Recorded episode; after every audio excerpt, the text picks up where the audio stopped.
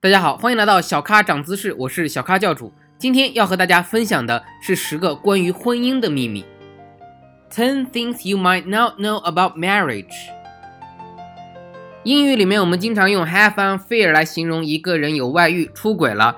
那么 affair 的意思就是外遇。很多人认为他外遇的对象才是他真爱的对象，于是他会离婚和他出轨的对象结婚。但结婚之后呢，他们的离婚率依然高达百分之七十五。说明出轨后的婚姻依然不靠谱。Affair 表示外遇、出轨，divorce 表示离婚。婚后的夫妻平均一年才会发生性行为六十八点五次，也就是比一周一次那么多了一丁点。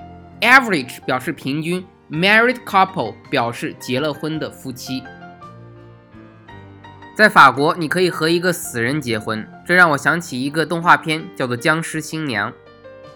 在赌城拉斯维加斯，每天大概有三百对新人结婚，这让我想起另外一部电影，叫做《宿醉》，也是在拉斯维加斯。男主人公晚上喝高了，当即和一个脱衣舞女郎结婚。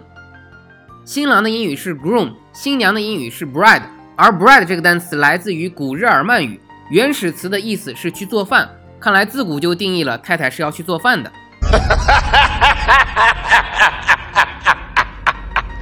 一个九十九岁的大爷和他九十六岁的太太离婚了，他们的婚姻长达七十七年，而离婚的原因就是他发现他的太太在一九四零年曾经出过轨，真是福尔摩斯啊！每五对夫妻里就有一对过着几乎无性的婚姻，他们每年发生关系才不到十次，每年都有一千五百万的女孩在十八岁之前结婚。现在的年轻人流行试婚，就是在订婚前两个人就住在一起，看彼此是否适合结婚。其实这样做的伴侣的离婚率要高于那些等到订婚后再住在一起的夫妻，可能是因为等待反而更让人懂得珍惜吧。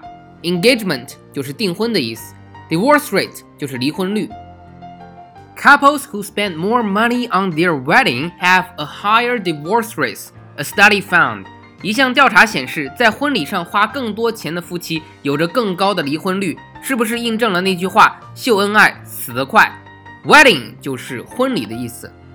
好了，这就是这一期的小咖长姿势，我是小咖教主，欢迎大家关注我的微信订阅号“小咖教主”。同时，如果你有新浪微博的话，也关注一下我的新浪微博“小咖教主”，跟我一起学习地道实用的美式英语。好的，我们下期再见。